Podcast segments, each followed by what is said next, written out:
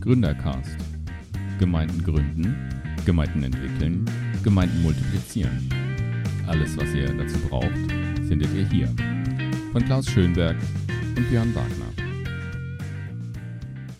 Die hybride Kirche Teil 3 Etablierung einer digitalen Multiplikationskultur Bevor Carla Meyer zum ersten Mal den Gottesdienst seiner Gemeinde besucht, hat sie sich im Internet über die Gemeinde informiert. Sie hat den Internetauftritt der Gemeinde auf Facebook, Instagram und die Homepage angeschaut. Sie hat den Namen der Gemeinde gegoogelt und Berichte über die Gemeinde gelesen. Sie hat Videos über den Gottesdienst angeklickt und einen ersten virtuellen Eindruck von der Gemeinde bekommen. Wahrscheinlich hatte sie vorher von einer realen Person, zum Beispiel einer Freundin, etwas über die Gemeinde gehört oder wurde eingeladen, die Kirche zu besuchen.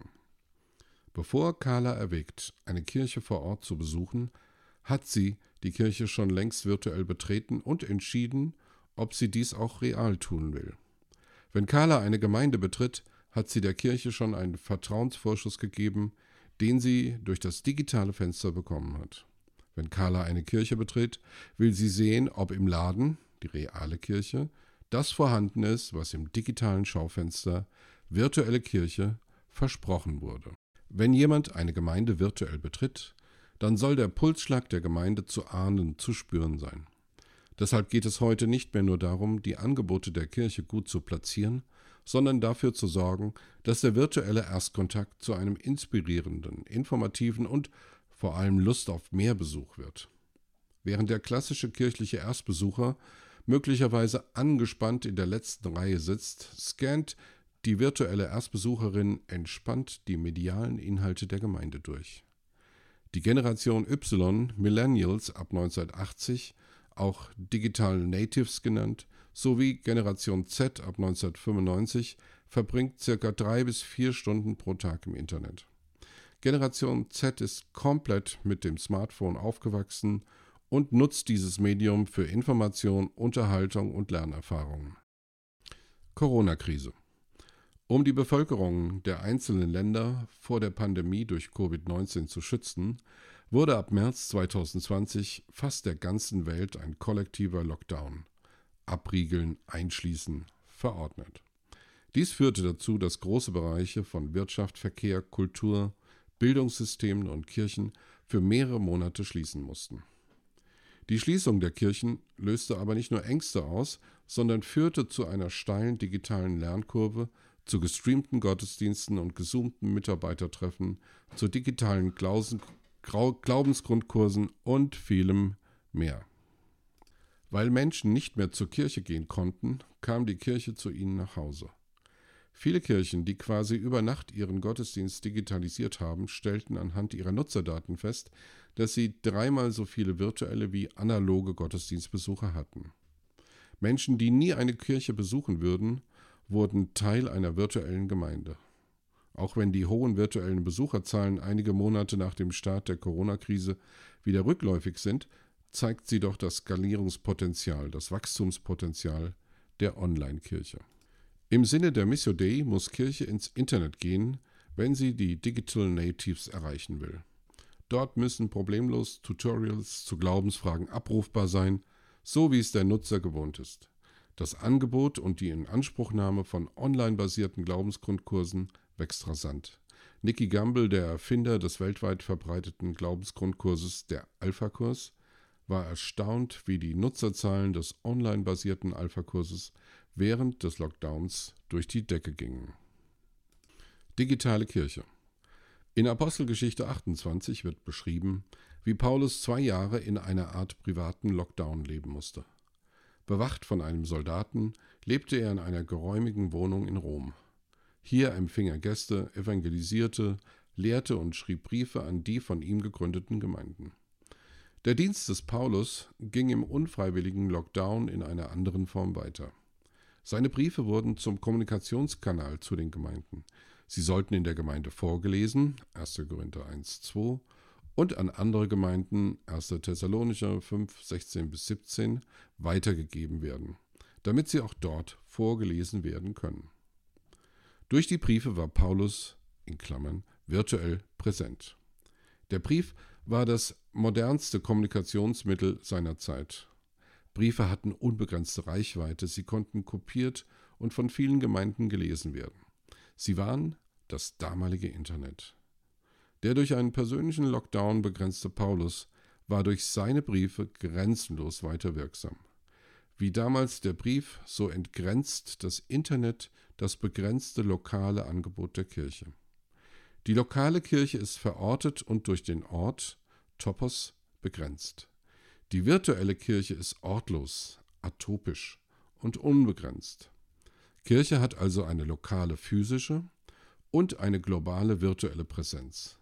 Kirche ist, wo Menschen Gott begegnen, sei es analog oder virtuell.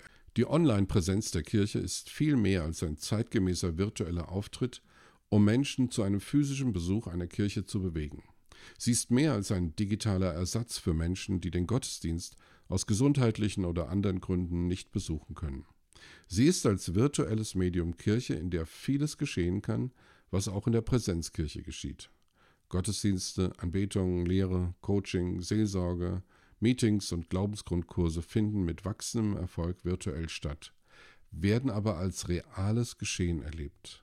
Der Grund besteht darin, dass Gottes Erfahrungen omnipräsent sind, also allgegenwärtig stattfinden.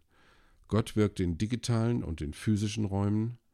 Es gibt keinen Ort, wo er nicht wirken kann. Kirche als digitale Organisation mit physischem Standort. Nach Carrie Newhoff besteht der nächste Schritt der digitalen Entwicklung darin, dass Kirchen zu digitalen Organisationen mit physischen Standorten werden. Er vergleicht die Entwicklung mit Amazon, welcher als digitaler Händler begann und nach und nach physische Standorte aufbaute. Analog zu Amazon überwindet die Online-Kirche geografische, physische und zeitliche Grenzen auf eine Weise, die analog nicht funktioniert. Wer nach dem pandemischen Ende auf die Rückkehr der Gläubigen wartet, wird ähnlich enttäuscht werden wie die großen Einkaufszentren. Sie werden feststellen, dass viele ehemalige Kunden sich daran gewöhnt haben, dass die Waren zu ihnen nach Hause und nicht sie zu den Waren kommen müssen. Wäre die, wer die digitale Kirche weiterhin nur als Hintertür als ungeliebtes Kind sind, ignoriert die neue Normalität und verpasst die Chancen, zukunftsfähig, virtuelle und flexible Mitarbeiterteams. Eine zweite Konsequenz der Pandemie im Kontext der Digitalisierung sind virtuelle und flexible Mitarbeiterteams.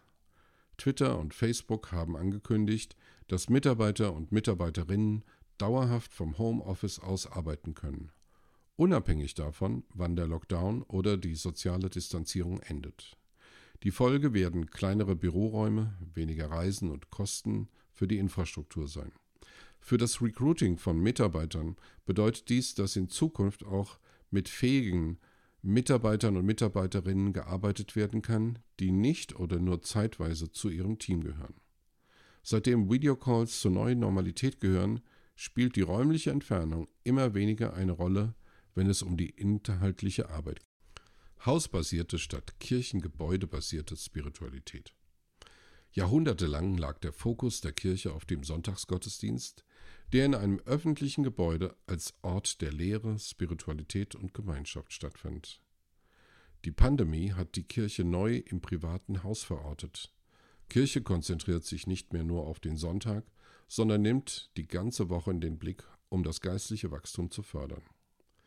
Kirchengebäude-basierte Gemeinden haben bei der Mehrheit der Besucher eine geistliche Konsumhaltung hervorgebracht, die darin bestand, ihr geistliches Leben aus Veranstaltungen zu ziehen. Deren geistliches Leben war zunehmend extrinsisch und nicht intrinsisch motiviert. Um geistlich zu wachsen, muss man eine Kirche besuchen bzw. an einem Programm teilnehmen. Wahrscheinlich werden die Leiter der Zukunft sich mehr als Ausrüster verstehen, die den Menschen durch digitale Angebote helfen, ihren Glauben im eigenen Haus zu vertiefen und ihn in den Nachbarschaften und Arbeitsplätzen zu teilen. Hausbasierte Spiritualität fördert die persönliche Verantwortung für das eigene geistliche Wachstum und nimmt die geistliche Verantwortung für die eigene Familie neu in den Fokus. Jüngerschaft und Evangelisation werden zu etwas Normalem, sind Teil des Lebensstils und bleiben nicht angemahnte Fremdkörper des eigenen Lebens. Gemeindeleiter müssen es begrüßen können, dass nicht mehr alle Menschen in ein Gebäude kommen werden.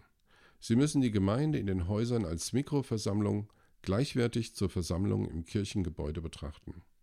Genauso wie die Einzelhändler verstanden haben, dass der Online-Kunde und die Online-Kundin genauso wie der Kunde und die Kundin im Laden ein Kunde und eine Kundin ist, der oder die freundlich bedient bzw. beliefert wird, müssen Gemeindeleiter Mikroversammlungen mit gut aufbereiteten Inhalten ausstatten. Spiritualität on Demand Wir sind seit einiger Zeit eine On-Demand-Kultur. On-Demand auf Abruf, auf Anforderung.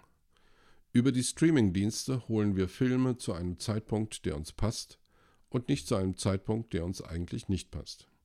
Auch bei den klassischen Fernsehprogrammen gibt es heute standardmäßig Mediatheken, damit Filme on demand gesehen werden können. Die Kirche hat eine große Stärke darin, ihre Gottesdienste, wie das frühere Fernsehen, Live-Events sind, an denen man zu einer festgelegten Zeit gemeinsam teilnimmt und sich als anbetende Gemeinschaft erlebt. Die Stärke der hausbasierten, digital versorgten Kirche, die on-demand auf unendlich viele gute Ressourcen zurückgreifen kann, die sonst in Archiven ungenutzt und unfruchtbar verstauben würden, muss als zweite Möglichkeit noch entdeckt und etabliert werden. Gute Predigtserien bleiben wie gute Filmserien gut. Gute Inhalte veralten nicht, denn es gibt immer Christen und Christinnen, die sie noch nicht gesehen haben. Den Menschen ist es wichtiger, dass die Nachricht großartig und relevant ist, als dass sie brandneu wäre. Digitale Mission die Vorbereitung eines einmaligen Präsenzgottesdienstes erfordert Gebäude, Mitarbeiter und Mitarbeiterinnen, theologisches Wissen, Kommunikations-Know-how, Kreativität und Finanzen. Ähnlich gilt auch für die, Ähnliches gilt auch für die Vorbereitung eines abrufbaren digitalen Angebotes. Es erfordert Gebäude, Internetplattformen und digitale Formate, Mitarbeiter mit Digital- und Kommunikations-Know-how, Theologisches Wissen, Kreativität und Finanzen.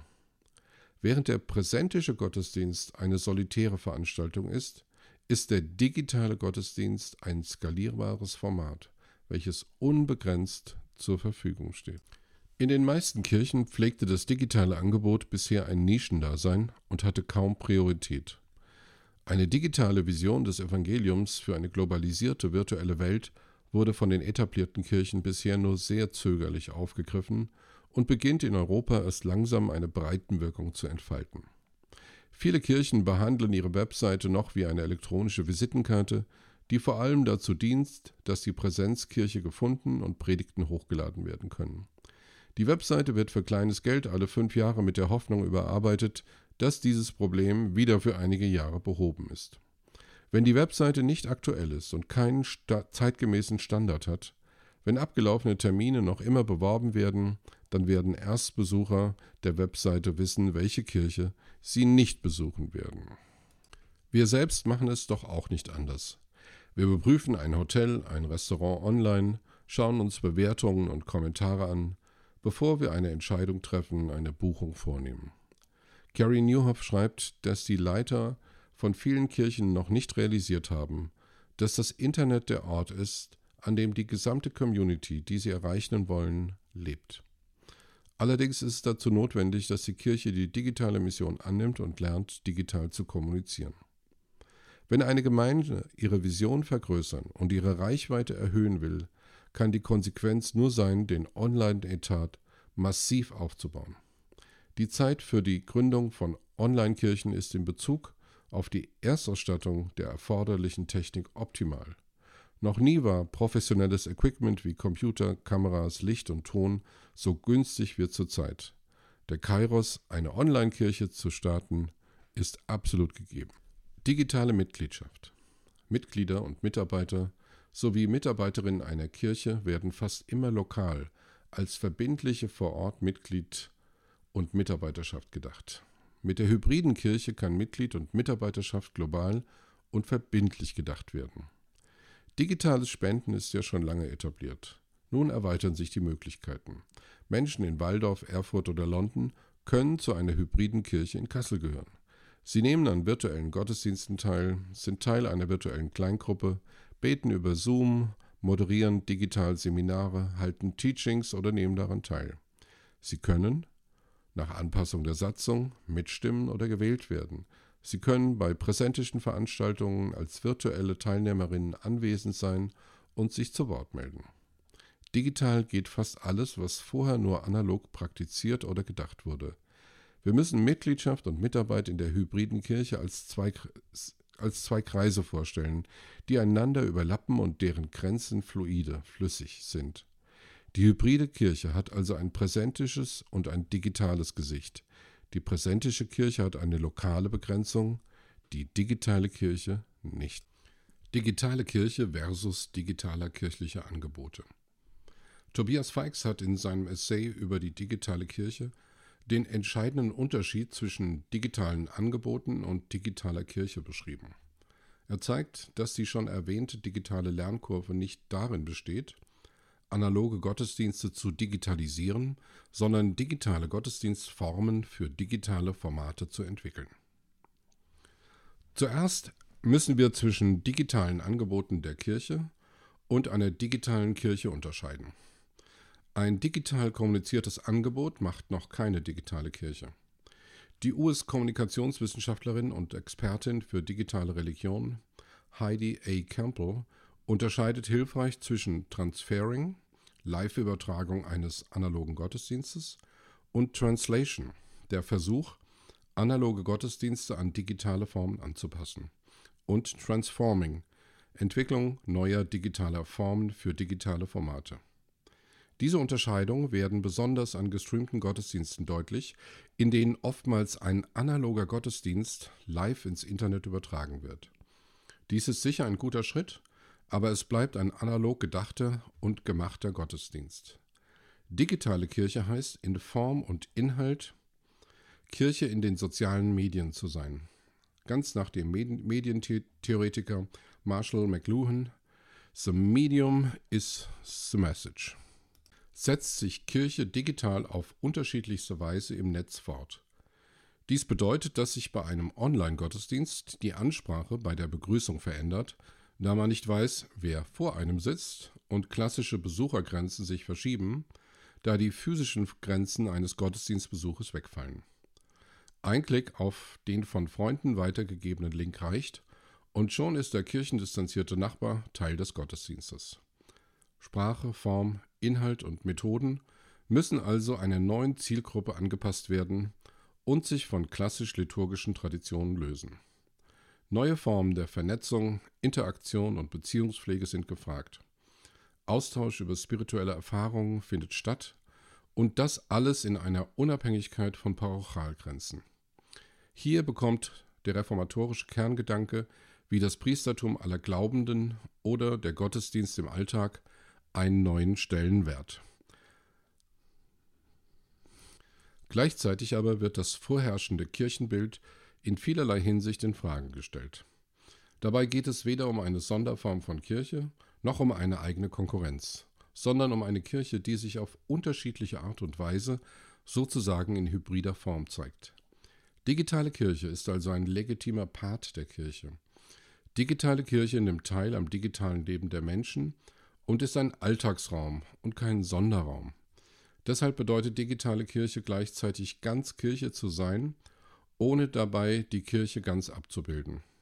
Sie fördert das Priestertum aller Glaubenden, denn sie ist fest verankert im Tagesablauf und garantiert so Kommunikation und Teilhabe in einer bis dahin nie dagewesenen Form. Dies erscheint gerade deshalb so wichtig, weil die klassische Mitgliedschaft ihre identitätsstiftende Kraft zunehmend verliert. Die Grenzen zwischen analogen und digitalen Kirchenangeboten, ja selbst zwischen digitalen Angeboten und digitaler Kirche, verschwimmen dabei. Qualität und Relevanz. Christian R. Schwarz hebt in seinem Buch Die Relevanzkrise des Christentums zwei für uns wichtige Erkenntnisse hervor. Den Zusammenhang zwischen Qualität und Relevanz. Durch die Digitalisierung sind Menschen daran gewöhnt, mit einem Klick zwischen verschiedenen Anbietern zu entscheiden. Gemeinden, die neben der analogen Präsenz auch qualitativ digital punkten können, werden die virtuelle und vielleicht auch die analoge Zeit des Nutzers oder der Nutzerin bekommen. Wer virtuell nicht entsprechend aufgestellt ist, wird weggeklickt. Das zentrale Informations- und Unterhaltungsmedium unserer Kultur ist der Bildschirm. Allerdings gilt analog zum Präsenzgottesdienst, ein uninspirierter Gottesdienst, eine irrelevante Predigt, wird als digitales Angebot nicht besser. Eine gute Präsentation des Evangeliums fun funktioniert aber analog wie digital. Im Zuge des Corona-Digitalisierungsschubs haben viele Kirchen mutig begonnen, ihre analogen Gottesdiensten zu, zu streamen. Dass die gesendete Qualität ausbaufähig sein würde, war allen klar. Allerdings gilt diese Entschuldigung nur für die Zeit des ersten Schocks über die Kirchenschließung. Die digitale Qualität bezieht sich nicht nur auf den Inhalt, sondern auch auf die Bildgestaltung durch Sprache, Gestik, Licht, Ton, Einblendungen und Übertragungsqualität. Wenn die Sendung der Kirche alles andere als unterdurchschnittlich ist, sollte die Live-Sendung der Kirche es ebenfalls nicht sein. Eine zweite Erkenntnis ist das Beteiligungsverhalten in Bezug auf die Qualität von Gemeinden. Qualität ist ein starker Relevanzfaktor.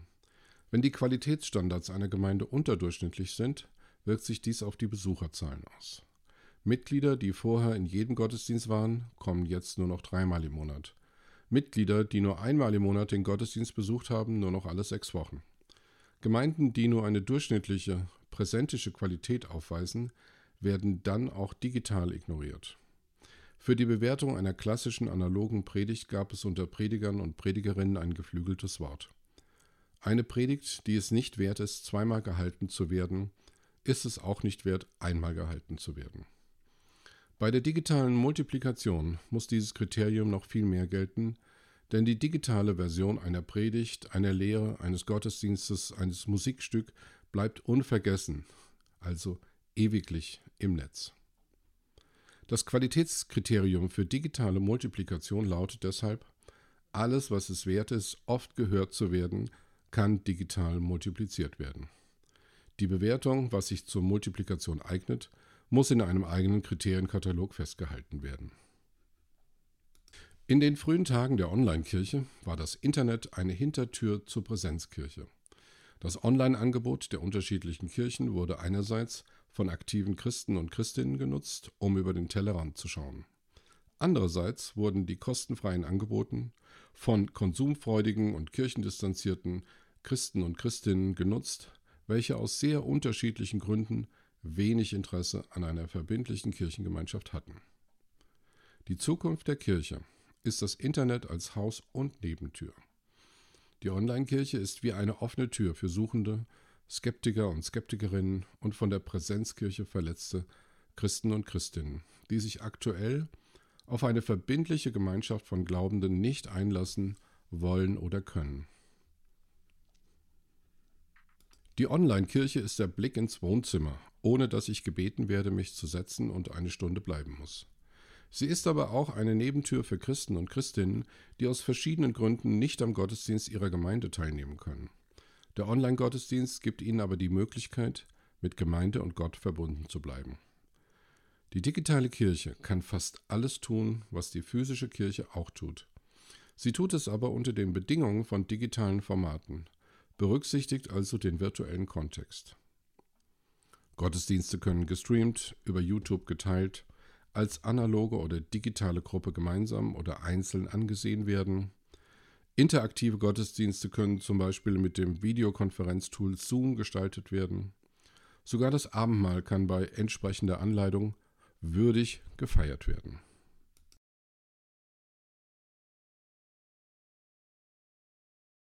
Alle Formen von Mitarbeiterkonferenzen und Fortbildungen können mit den verschiedenen Videokonferenztools durchgeführt werden.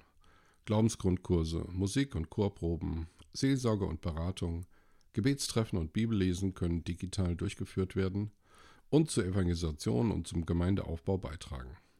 Frei nach Matthäus 25 könnte es zusammenfassend heißen, ich war online und ihr habt euch mit mir vernetzt.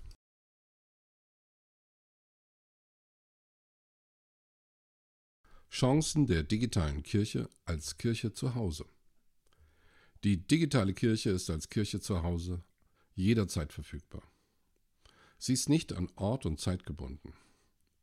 Indem Online-Gottesdienste als Live-Gottesdienste zu verschiedenen Sendezeiten moderiert oder interaktiv gestaltet werden, entsteht so etwas wie eine digitale Gemeinde, die gemeinsam beginnt, singt, betet und interagiert. Der digitale Gottesdienst als Kirche zu Hause, als Kirche im Wohnzimmer, ist ein niederschwelliges Angebot. Jeder kann es jederzeit nutzen. Sie ist eine agile, nutzerfreundliche, distanzierte und kostenfreie Möglichkeit, um einen Erstkontakt mit dem Evangelium zu bekommen oder unterschiedliche Angebote zum geistlichen Wachstum wahrzunehmen. Eine unglaubliche Vielfalt und Fülle von unterschiedlichen geistlichen Formaten und Qualitäten steht der Kirche zu Hause zur Verfügung. Das digitale Angebot, eine Gemeinde anzunehmen, ist für Suchende ein erster natürlicher Schritt im Blick auf einen physischen Gemeindebesuch. Gleichzeitig ist Kirche zu Hause Hauskirche und Kirche, in der Gott wirkt. Wenn die digitale Kirche zu Hause mit einer präsentischen Kleingruppe verbunden wird, kann Jüngerschaft konstruktiv ergänzt werden. Die Kirche zu Hause kann durch die Krise auch wieder zu einem Hausgottesdienst für und mit der Beteiligung der ganzen Familie werden. Die Wiederentdeckung des gemeinsamen Bibellesens und Teilens, des Singens und Betens als Familie kann zur Erneuerung der eigenen Spiritualität und einer kreativen Neuentdeckung der klassischen Familienandacht werden. Gefahren der digitalen Kirche als Kirche zu Hause.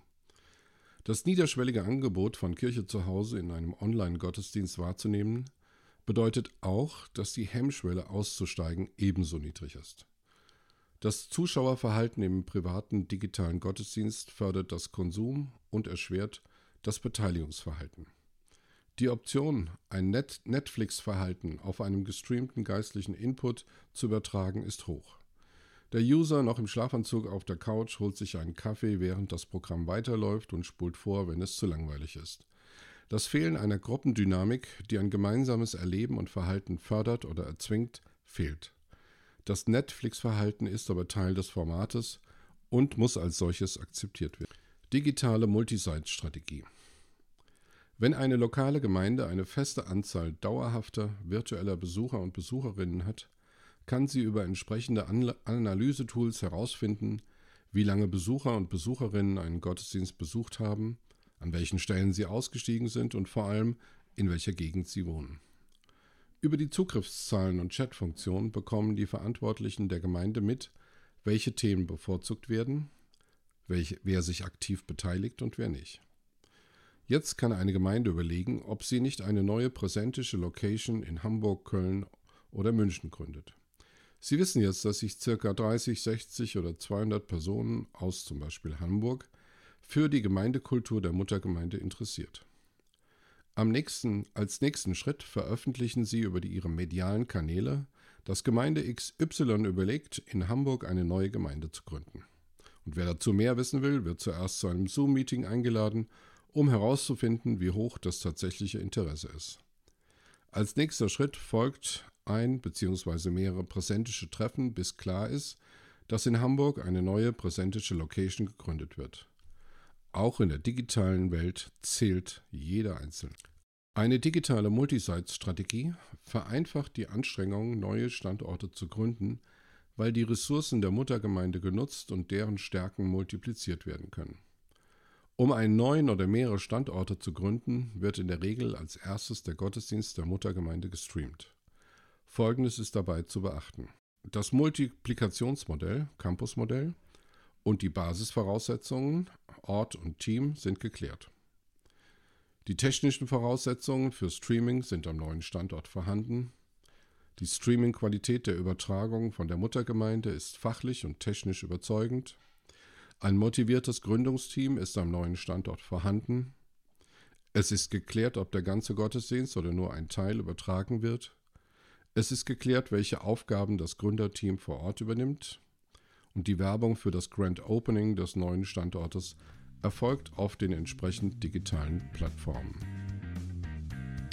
Das war eine Episode des Gründercast. Gründen, entwickeln und multiplizieren.